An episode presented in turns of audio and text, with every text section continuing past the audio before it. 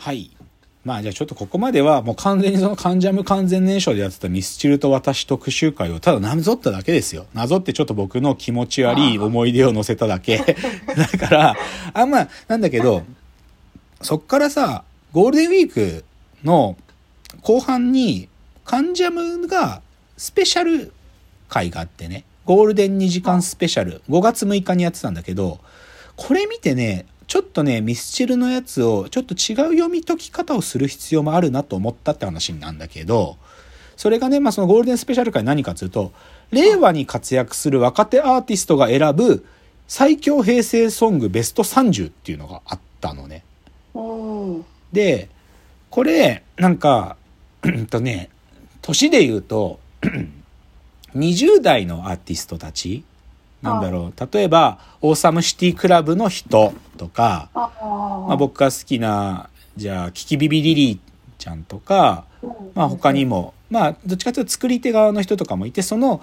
20代の若手アーティストすごいって言われてる人たちが選ぶ平成の、平成って時代を通してランキングつけるとしたらっていうののトップ30っていうのをやってたのよ。で、そのランキングがさ、意外に面白くて、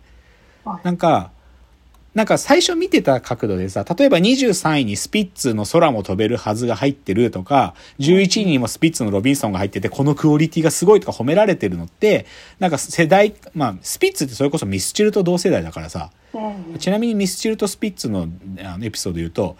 ミスチルとスピッツはね、ちょうど同じ時代にデビューしてるんだけど、はい。もうね、ライブハウスで、うまい、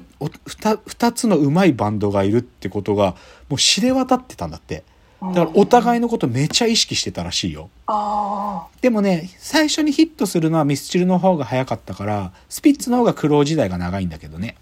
まあでもそれがいて、まあでもそれは世代のさ、僕らのスピッツの空も飛べるはずとかロビンソンなんてもう本当に初期の頃の名曲中の名曲で、それが、はい、若い子たちが聞いてまだ支持してるんだっていうのは嬉しい話とかね。うん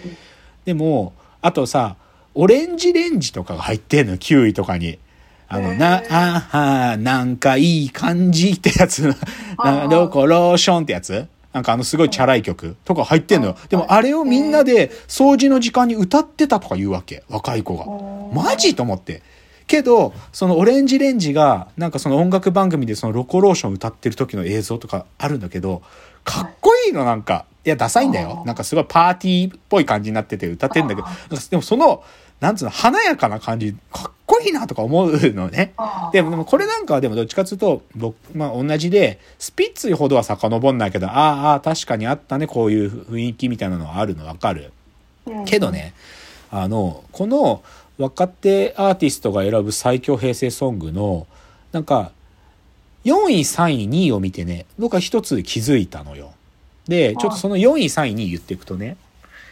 4位が、フジファブリックの若者のすべてだったの。真夏のピークが去ったってあの天気予報ってあのあれね。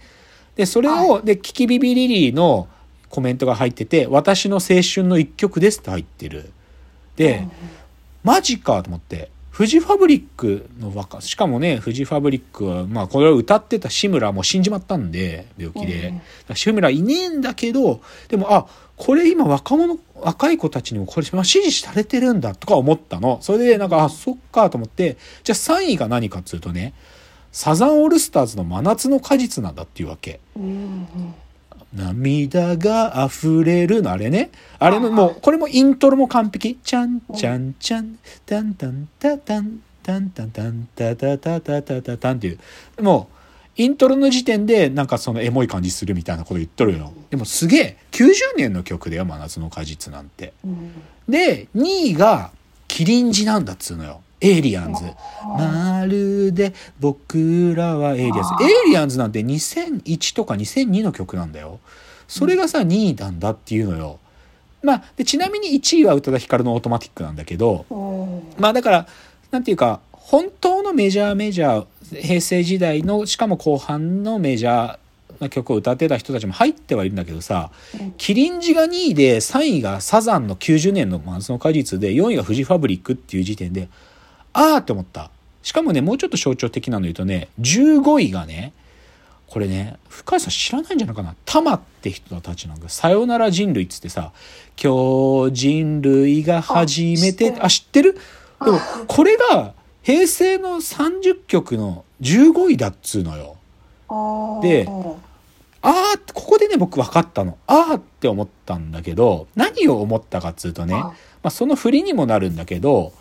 まあ今さ、さっきも言った通りミスチルは30周年だから結構媒体でいろんな記事とかも出てる中で、一昨日だったかな、桜井さんのインタビュー記事がヤフーニュースに出てたのね。でそこで桜井氏が言ってたことが、あのね、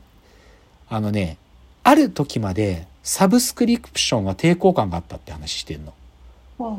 で、なんだけど、僕それは桜井、で、今はもう時代が変わってしまって、それを受け入れざるを得ないから、サブスクリプションはもう自分たちもやるんだ、みたいなことが書いてあるんだけど、そのね、サブスクへの抵抗感の姿勢が、はっきり言って、ダッセーなって思ったの。どういうことかっていうとね、なんか、なんでサブスクリプションに抵抗感があったかっていうと、すべての年代の楽曲が、フラットに聴かれることになるからだっていうわけ。うんつまり昔出した自分の曲っていうのはさサブスクでだだんだんこうさそのプレイリストでさ順繰り出てくる中にさこれ何年の曲だね何年の曲だねって聞いてる僕らからすると関係ねえじゃん。はいはいはいなんかさ最近のじゃあわかんないけどそのオーサムシティクラブ聴いててなんか似てる曲の雰囲気だからその次にミスチルが来てもさうん。ミスチルがもう30周年です。オーサムシティクラブはまだ10年も行ってないぜみたいなのとか関係ねえじゃん僕らからすると。でだけど桜井さんはサブスクはなんかそのことに最初抵抗感があったんだっていうわけ。全ての年代の曲が。でもさこれよく考えたらダサくね？この発想。なんかさ何何が言いたいかっつうと要はその時旬な曲として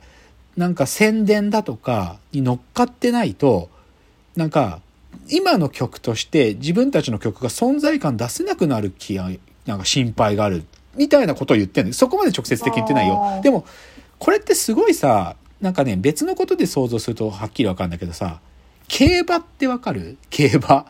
競馬ってはっきり言ってさお馬さんが走れる時間って意外に本当は長いんだよ。7歳8歳って小馬って呼ばれるんだけど意外に8歳の馬とじゃあ3歳の馬走っても同じぐらい速いのよ。けど競馬って完全に年齢によってその世代が決まっててだから3歳だけが出れる重賞あのグレードの高い賞とかあるわけ。皐月賞とかさ。なんか本当にその3歳でその年一番強い馬決まるみたいなでもそれって完全にさあ人間が作ったルールなんだよ。でもうんでそのコバも一斉に出るしレースとかあるけどでもそれはさなんか世代を強引に人間が分けてるわけ。なんか言っちゃえば。ででさ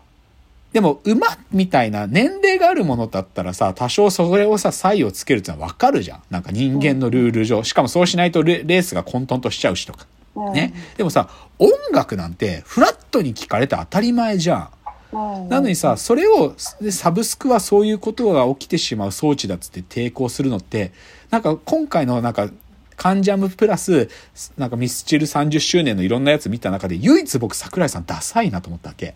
なんか唯一、この視点喋ってることダッセーと思った。で、それの完全に裏返しで、若者のサブスクで曲聴いてる子たちはさ、フラットに聴いてるから、タマが15位に入ってるんだし、キリンジが2位なんだし、フジファブリックが4位で、サザンの真夏の果実も3位なんだって思ったわけ。だから、完全に音楽視聴体験ってもう変わってんだよね。で、僕はこの変わってることいいことと思う、はっきり言って。で、まあ、でも、まあこれちょっとね、作り手側の気持ちに寄り添うとしたら、でも、例えばさ、じゃあだったら映画とかだって今、ネットフリックスでみんなフラットに見れるじゃん。違いないじゃんって言いたくなるけどさ、でもやっぱりさ、映像の場合って映ってるものが多少その時代が映っちゃってるからさ、少し昔のはやっぱ当然古いなって思うっていうかさ、映像技術もまだ進化の途上だったりするから、まだ映像もそこまでクリアじゃなかったりっていう意味では、映画はじゃあ、そういう配信サービスで完全フラットになるかっていうと、それはさすがにないと。でも、音楽はうんなんかそこまでじゃあ音楽技術とか音楽におけるイノベーションっていうのがいやたくさんあるんだと思うけどでもそこまではさなんかへ時代における変化がないからこそフラットになりやすいものだと思うんだよね。うんでだからそれでだからね多分こういうこと言ってんだと思うけどミスター・チルドレンで CD がバカ売れしてた時代にヒットした出しまくった世代だからこの音楽の届き方じゃない届き方しちゃうと彼らのなんかここまで売れてくれないと赤字になっちゃうってライン超えないんだろうねはっきり言って。うんうん。で、だから元々の CD セールスによって売り上げ立てまくって、で、それでアルバム作ったらコンサートやって、コンサートの集客で売り上げ出していくみたいなビジネスモデルが多分今回らなくなっちゃったんだよ。でうん、さっき僕が言ったミスチルが直近で出した永遠って曲がネットフリックスの主題歌、ネットフリックスのタイアップ曲になってるっていうのも、ミスチルからすると多分ね、本意じゃなくて、なんか、所詮ネットフリックスってさ、そのドラマ、ドラマとかオリジナルの映画見てくれる人にしか届かないじゃん。うんでさ、宣伝しようにもさ、多少 Netflix が、その映画だけの宣伝してくれることたまにはあるけどさ、けどそこまで出ない。でも、うんテレビのドラマとか映画だったらさ、CM かかった瞬間、そこでミスチルの曲がガンガンかかるから、